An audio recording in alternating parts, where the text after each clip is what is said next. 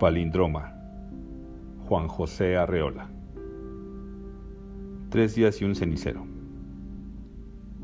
Ha llegado para mí el día en que nace más de un sol y cedo con la máxima despreocupación los harapos de la noche.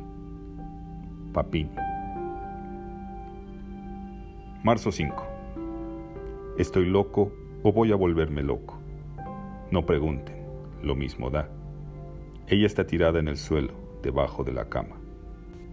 Primero la puse junto a mi lado izquierdo, cerca del corazón, pero no soy tan zurdo.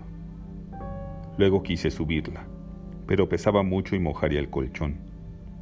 Empapada hasta los huesos si los tuviera. Me llega su olor de pantano y me acuerdo. Sí, de niño me acuerdo y repaso el recuerdo diciendo estos versos. De su húmeda impureza asciende un vaho que enerva los mismos sacros dones de la imperial Minerva. Cito de memoria porque quiero enervarme más. Tres veces bajé de la cama y fui con ella, a su sabor, a calentarme con su cuerpo frío, aterciopelado por la lama, velloso por el musgo. De la ingle quité última sanguijuela viscosa, penecillo apegado a sangre y leche imaginarias. Pegado estoy a cuerpo sin sangre. Sin sangre. Venus está viva como en Alfredo de Musset, en el mármol rosa que sirve de escalón a la terraza de Versalles. ¿Se acuerda usted, amigo mío? Al lado derecho, frente al naranjal. ¿Cómo viniste aquí, a mi charco de Jalisco? Porque te hallé en el lodo, palus lacustris, laguna, mare nostrum, Mediterráneo en miniatura de Zapotlán.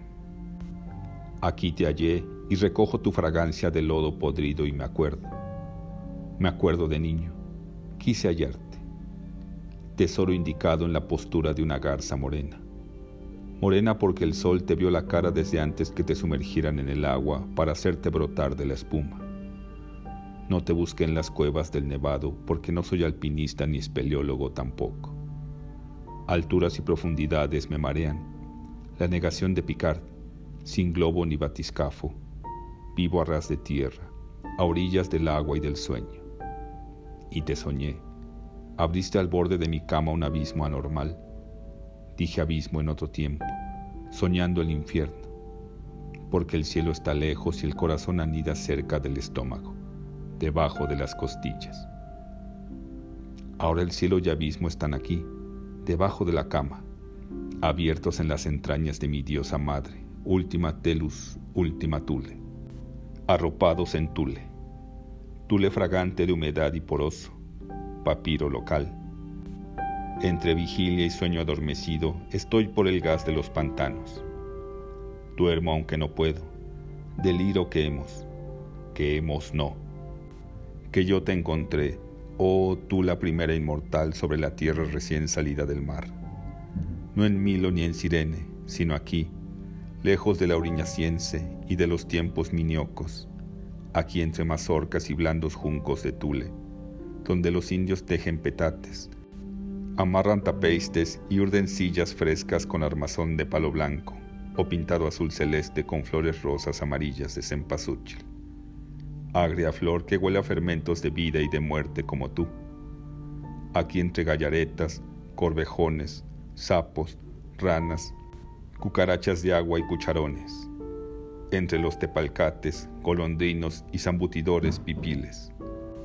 Bajo el vuelo rasante de agachonas y el rapidísimo altísimo geométrico de sopilotillos vespéridos. Entre tus chatas y murciélagos agudos, Aquí te hallé, última forma de soñar despierto, y aquí te aguardo sin dormir, diciendo, ábrete sésamo. Abandono. Abandono la blandura y voy abajo con ella, a enfriarme la cabeza contra las formas atrayentes repelentes. Mañana temprano voy a bañarla, a limpiarle impurezas locales, lodo y adherencias de familia, para que mañana brille esplendor mármol de faros. Báñate tú también y no hagas mal papel junto de ella. Los dos nocturnos empapados. Cuenta siempre tus costillas antes de dormir. Si al despertar te falta una, estás salvado. Una, dos, 3. Síganme cantando con el cuento de las costillas. 4, 5, 6. Si pierdes la cuenta, oirás la canción de cuna en su texto original. En el principio era el verbo. Ves, ya te dormiste. Vas a ser un Adán. Marzo 6. Ella es impracticable y se opone estatuaria a todo vano cincel. Pero Roberto el Pato viene muy amable a despertarme y reclama la parte del sueño que le toca en lo vivo. Plantea grave cuestión legal de intereses y derechos. Levanto acta notarial. No estoy dispuesto a ceder nada en cuerpo y alma. Se trata de un despojo a mano desarmada. Lo único que no me pertenece, lo reconozco, es la mano. Porque su hijo la encontró después de que hicimos surgir del agua las formas del mármol todo quedará en familia, es cierto, pero coincidimos en un punto. Hay que esconderla y guardar el secreto, ¿no es cierto? Ahora solo sabemos del hallazgo los que estábamos presentes. Dos patos, el padre y el hijo, y yo. Dios mío, también se dio cuenta el lagunero que cortaba tules en su parcela, preciso lugar de los hechos. El que desde un tapeiste nos aventó la reata, la reata para amarrarla.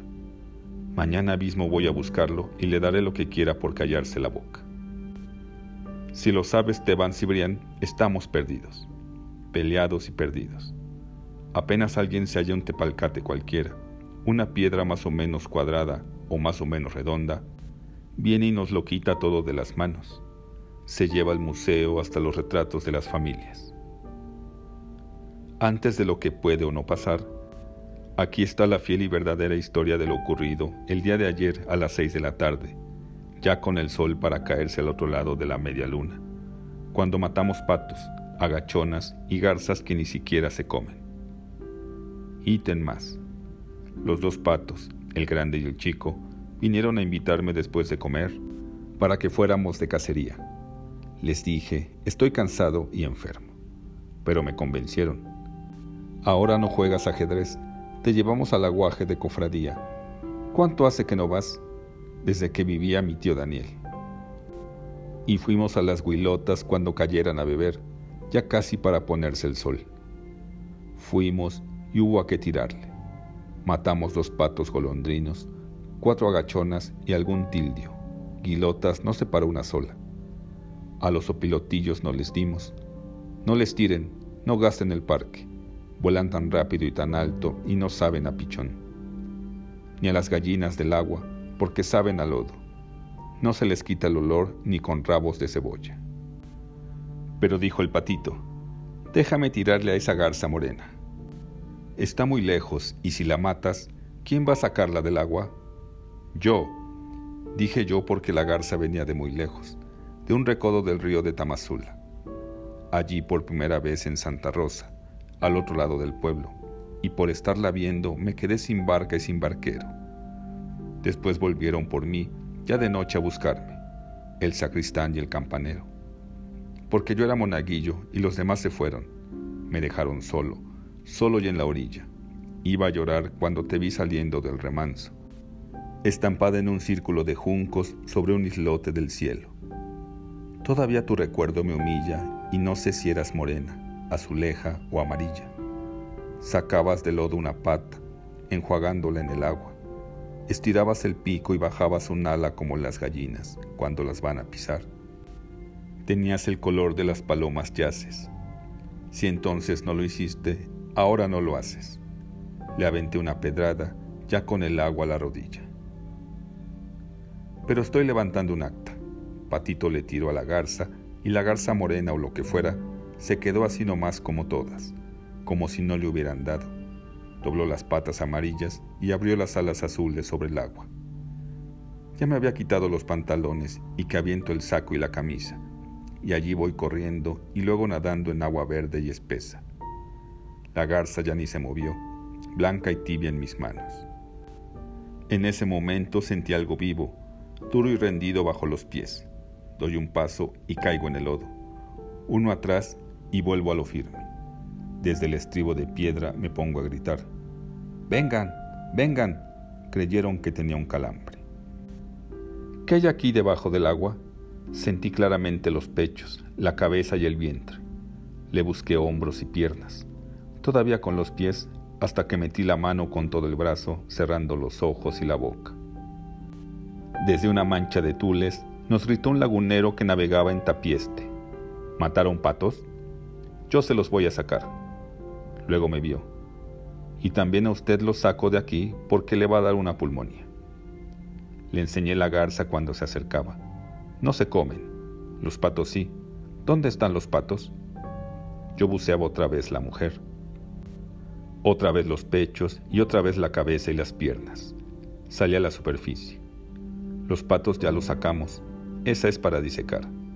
En eso llegaron pato grande y pato chico. Los hice tocar con pies y manos debajo del agua. Carajo, dijo el pato grande. Miren, dijo el chico, y sacó una mano de piedra entre las suyas chorreando lodo. El lagunero nos prestó una soga.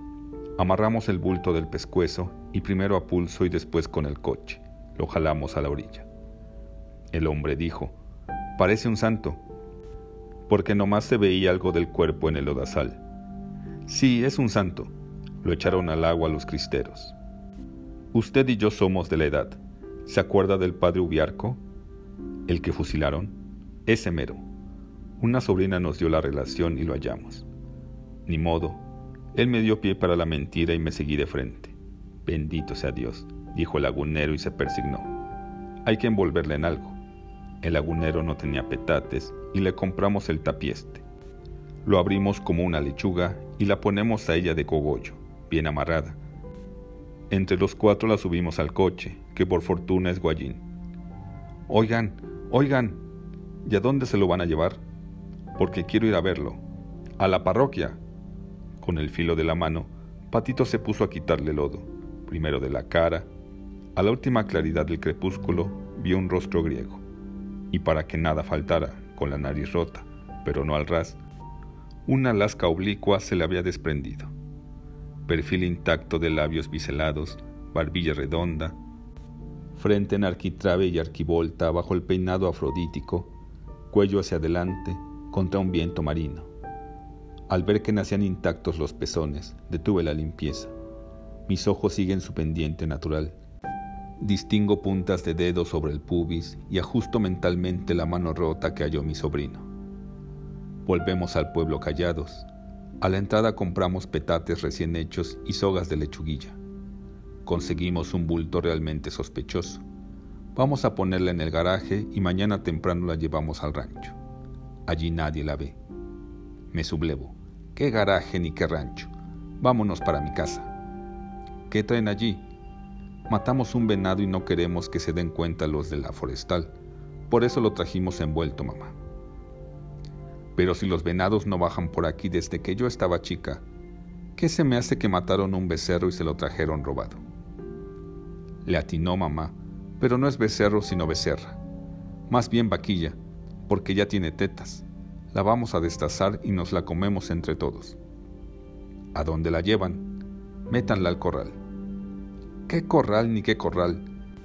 ¿Qué no ve que se van a dar cuenta los vecinos? y para mañana la nube de sopilotes y luego los del rastro con todo el municipio encima. Acuérdese de la mula cuando mató un puerco el año pasado. Mi papá estaba merendando y gritó desde el comedor. ¿Trajeron patos o le tiraron al aire? Le dimos en la madre al mero cisne de Leda. ¿A poco es un borregón? Mi padre me miraba incrédulo pero feliz, porque allá de joven mató un borregón uno de esos pelícanos de agua dulce que son tan raros por aquí. Caliente, caliente. Me le acerco al oído. Usted anda desvelado por toda la casa entre una y dos. Venga a mi cuarto y se la enseño.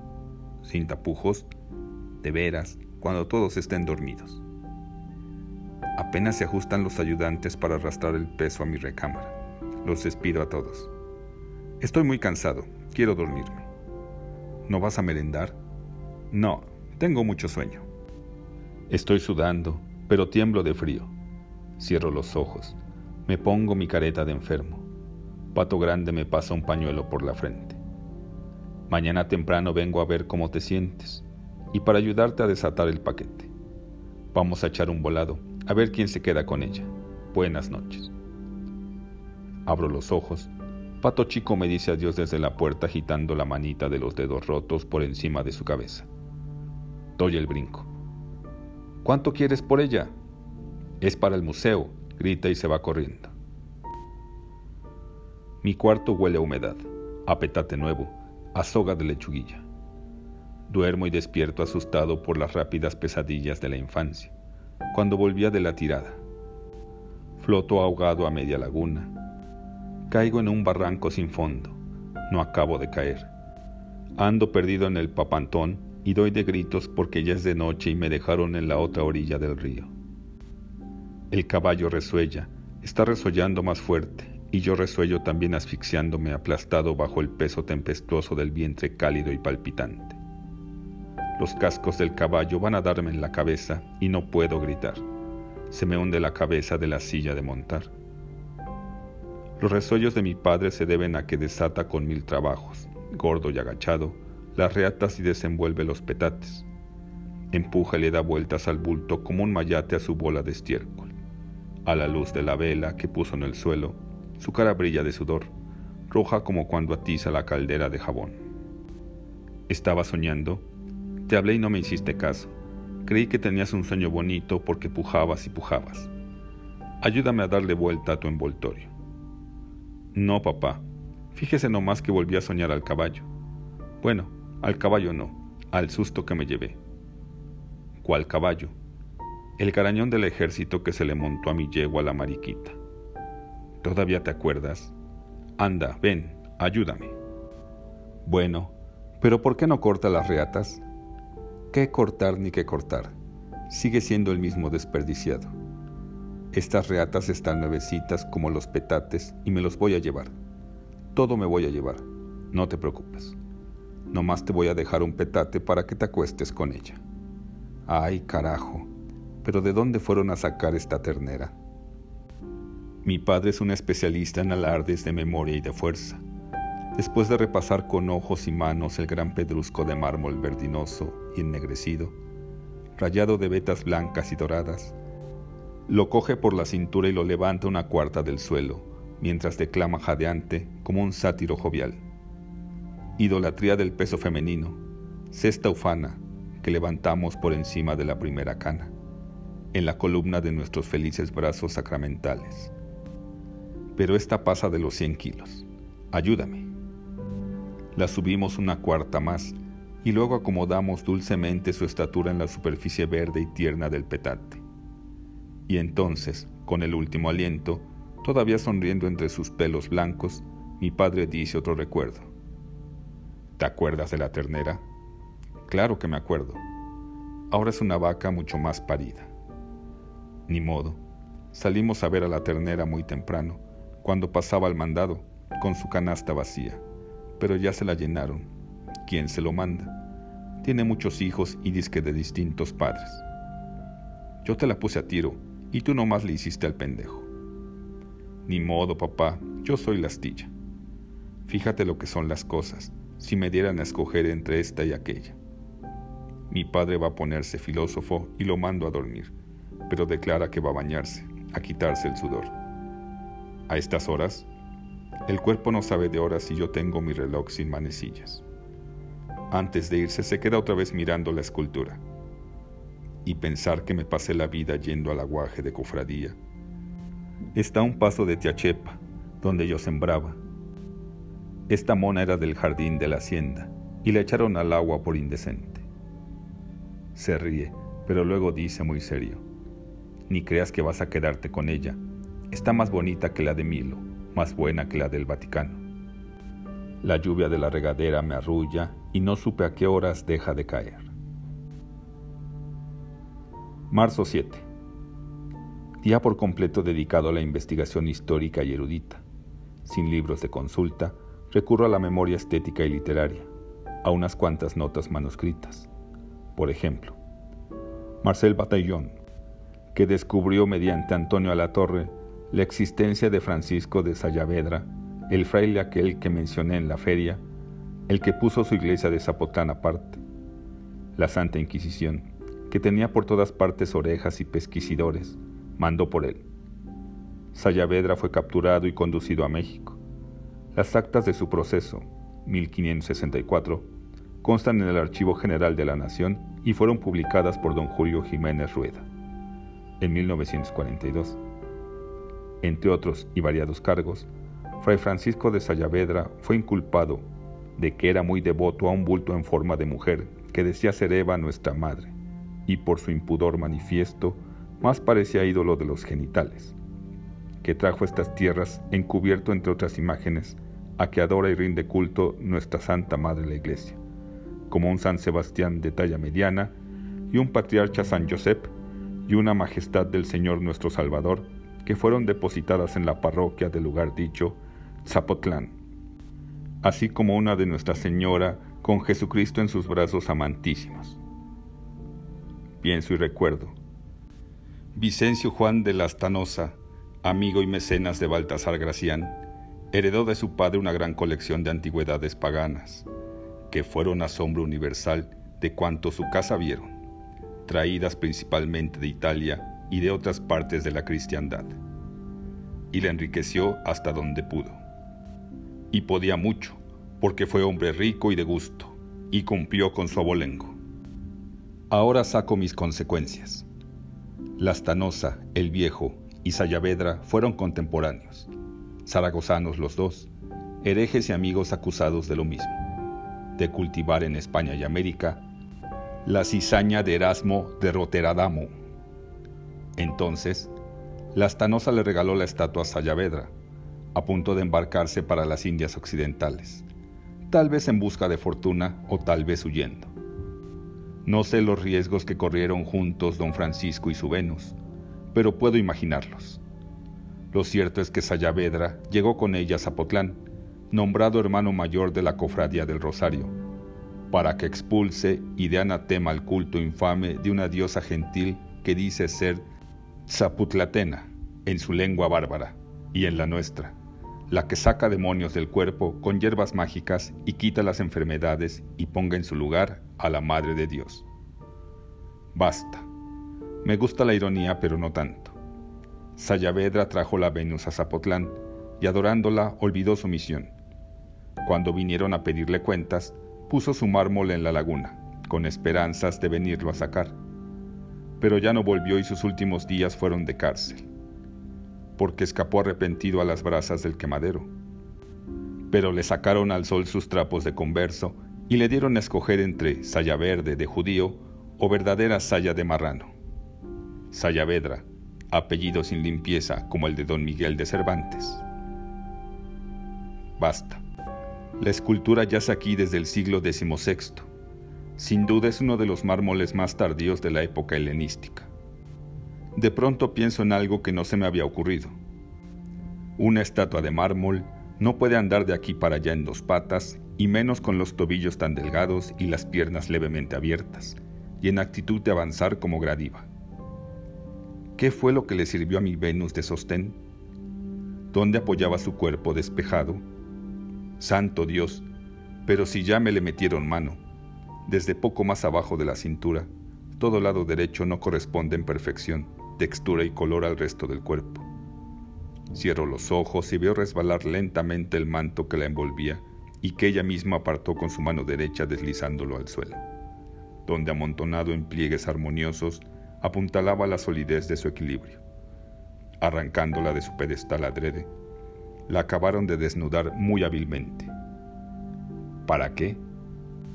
Para que pesara menos en el barco de Sayavedra, con la base y la ropa debía llegar al quintal. ¿Y si ella fuera una impostura? Acuérdate de que hay Zapotlán y Zapotlanejo, más amanerada y sensual que la Venus Capitolina y mucho más esbelta que la de Sirene. No es una mujer madura ni robusta como la de... Ya no puedo más, pero no me suelta el demonio de la duda. ¿Dónde estaba parada esta muchacha? ¿En una concha marina? La vio Botticelli. ¿Y este cuello largo y delgado? ¿El parmesano y su escultura? Ya en pleno delirio surge la hipótesis del 18, pero la desechó con repugnancia. La Venus de la Laguna es obra de Germain Pilón, o de un contemporáneo suyo. Labrada para Versalles sobre el modelo botticellesco, salió de allí en la subasta revolucionaria. Desecho la hipótesis porque me la sugirió Rubén Darío y no estoy de acuerdo con él en ese punto. Demuestran más encantos y perfidias, coronadas de flores y desnudas, las dioses de Clodión que de las Fidias, unas cantan francés, otras son mudas. Caigo de rodillas. Dime quién eres. Sin pies y sin brazos, las puntas de dedos sobre el pubis, la boca sellada, con los ojos en blanco eternamente responde. Yo soy bella, oh mortales, como un sueño de piedra. Acudo pues a la enciclopedia de la farsa y leo en la página 283. El 2 de mayo de 1937, Monsieur Gnon, agricultor de Saint-Just-sur-Loire, descubrió la Venus mientras labraba un campo de nabos. La Dirección de Bellas Artes tomó cartas en el asunto. Los expertos fueron al lugar del hallazgo y reconocieron una auténtica pieza grecorromana. La prensa amarillista y ditirámbica comparó y puso a la Venus de los Nabos por encima de todas las obras maestras de su género. El 16 de diciembre de 1938, un yesero de origen italiano se declaró autor de la obra, y todos se rieron de él. Entonces Francisco Cremonese hábil escultor, aunque perfectamente desconocido, hizo válidas sus pruebas ante periodistas y expertos. Trajo de su taller las partes, brazo izquierdo y mano derecha, que faltaban a la escultura y que había roto adrede y cuidadosamente. Añadió algunos pliegues de peplo caído hasta la cintura. Todas las piezas mayores y menores se embonaban a perfección. No hacía falta una astilla de mármol, y para llevar al colmo su afán de notoriedad, Cremonese se presentó acompañado por Anna Studnitsky, la polaca de 18 años que le había servido de modelo y por la cual recibió más felicitaciones que las debidas a su copia. Muy bien, los especialistas en arte helenístico quedaron en ridículo y las puertas del Louvre se cerraron para siempre a la Venus de los Nabos. A pesar de su habilidad, Francisco Cremonese no se consagró como artista, pero tiene una gloria impecable de farsante. Y aquí viene lo triste, lo muy triste para mí. A la hora en que quiso recuperar su escultura, Monsieur Gnon, el labrador de Saint-Just-sur-Loire, lo citó en los tribunales. Después de un largo proceso, se quedó con la Venus y la puso como espantajo en su campo de nabos para ahuyentar a los pájaros en busca de semillas. Cremonese se tiró de los pelos que le quedaban, pero pudo consolarlo el original en carne y hueso. Yo ignoro muchas cosas de México, entre ellas su legislación acerca del hallazgo accidental de piezas grecorromanas en las zonas lacustres del país. No sé si van a meterse conmigo la Secretaría del Patrimonio Nacional, Recursos Hidráulicos o el Instituto Nacional de Antropología e Historia, o simplemente aquí, en el lugar de los hechos, Esteban Cibrián, director fundador de nuestro Museo Regional. No sé ante cuál de todos estos enemigos llevo las de perder pero creo como en Francia, que a todos nos gana el campesino, el lagunero del tapieste, el dueño de la parcela, el non local. Escribo porque creo en milagros. La garza morena perfecto blanco de mi sobrino estaba viva sobre sus patas o era un espejismo infantil, una señal disecada sobre el agua. Desde que entré en la laguna ya no he vuelto a pisar tierra firme. Lo cierto es que ahora se presentó en mi casa Ramón Villalobos Tigelino, el escultor de Zapotlanejo que se vino a Zapotlán el Grande para olvidar el ejo de su pueblo natal, y que ganó hace poco el Premio Artes Plásticas de Jalisco. Tigelino viene acompañado por sus ayudantes que cargan una gran piedra en forma de concha. Entre ellos distingo a Ambrosio, el cantero de San Andrés que esculpió la ventana en piedra redonda de mi casa. Tigelino me dice risueño. Mira, te trajimos tu pedestal, súbete. Aquí están las dos patas que te faltaban. Me asomo a la piedra hueca y es cierto. En el fondo estriado de la purpúrea venera de bordes carcomidos, en el arranque radical en abanico, cerca de la bisagra rectangular que une a las valvas, veo un pie entero hasta el tobillo y la mitad del otro, de puntillas, roto en el empeine como que iba a dar el paso. Conferencia Sigmund Freud, El delirio y los sueños en la gradiva, de W. Jensen. Corro a mi cuarto y la abrazo, y voy a buscar un martillo, pero haría falta un marro para hacerla pedazos. Ellos avanzan muy lentamente porque la piedra es pesada. Se añade al cortejo el doctor Roberto Espinosa Guzmán, poeta natural de este pueblo, pato grande y cazador de patos y gansos del Canadá. El lagunero que nos ayudó a sacarla trae un papel en la mano. ¿Ya es suya? Viene Esteban Cibrián, que me quiere desde cuando yo tenía uso de razón, pero quiere más al museo y nos quita hasta el hueso de nuestros huesos. Carnet en riestre y fotógrafo escudero el corresponsal andante y rumiante de la voz del sur, fulano de tal. Y toda mi familia al fondo vestida de negro y arriba el cielo abierto en gloria de locura. Yo soy el conde de orgasmo, el viudo y el muerto y el bobo de Toledo, pero nada ni nadie me sostiene. Ni San Agustín, ni su libre albedrío, ni Esteban Diácono me toman de las arcas y de las corvas. Un síndico del municipio dice, usted da más pueblo, si nos la da por la buena, lo nombramos hijo predilecto del barrio.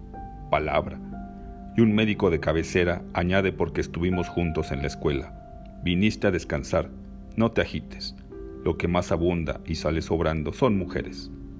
Ya encontrarás otra menos dura para reclinar por siempre tu cabeza. Se abren admiraciones, pero yo quiero a esta de cabellos verdes y ojos garzos. Se cierra la interrogación. Es Ondina, o Bella, Lorelei, ojos de pedrería, como la sirenita de Andersen, coma. Yo voy en mi fúnebre barca sin puntuación, pero la estela es otra vez de puntos suspensivos. Porque yo soy ese mero ireofante y psicopompo. Entre todos la acomodan, punto. Le vienen los pies como zapatos a la medida, punto. Me le echo encima y la tumbo de un martillazo, punto y coma. Me quitan el martillo y punto. Le aprieto el pescuezo, caída en el suelo exclamaciones y admiraciones. ¿Por qué la maltratas? ¿Por qué la destruyes? Paréntesis en voz baja y suplicante. Dos puntos, admiraciones. Esto táchalo por favor, coma. Te quiero como nunca, suspensivos, le decían la pila de la Virgen, mayúsculas allá en Zapotlanejo. Y las gentes tomaban agua bendita pero es de bautizar como la de San Sulpicio, se la dieron a Tigelino, porque les hizo una nueva, interrogaciones. ¿Te acuerdas? Tú la viste en mi taller, iba corriendo y dije como al pasar, ¿qué es esto? Ustedes pongan la puntuación. Yo ya no puedo. Mira, parece un cenicero, pero es muy grande. Hice para ti uno más chico. Tómalo, pero ella vuela como la garza del río en Tamazula, que antes fue de Cobianes, por Soyatlán, y luego es de Santa Rosa, donde le tiraste la pedrada y no le diste. Todos los ríos cambian de nombre al pasar, pero son el mismo que te lleva y no puedes entrar otra vez a este sueño, porque nuevos recuerdos vienen hacia ti llenos de muerte. Nota. El texto anterior no es acusación ni denuncia. Me dolería mucho desagradar a los familiares y amigos que intervinieron en este asunto. Estaban alarmados, Después de tres días de euforia, sin dormir casi nada, caí en profunda depresión. Pero no estoy de acuerdo en que la estatua, tenga mérito o no, haya desaparecido. A nadie le echo la culpa, y menos a Esteban Cibrián. Dicen que Roberto Espinosa la tiene en su rancho de la escondida, pero no lo creo. La mano que regaló Patito está donde debe estar, en el Museo Regional. Vayan a verla. Lo que me espanta es que por Ciudad Guzmán pasan camiones que van a la frontera y a veces llegan hasta Los Ángeles. Nada quiero saber ni averiguar. Las fotografías todas, todas están veladas. Me consta que Tejilino tiene la base en su taller, la pila que acabó de vaciar quitándole lo que sobraba, el montón de ropa, los pliegues de peplo que apoyaban la pierna derecha. Yo solo, solo tengo la copia fiel que me regaló en miniatura donde el humo del cigarro alcanza las perfecciones del sueño, el cenicero.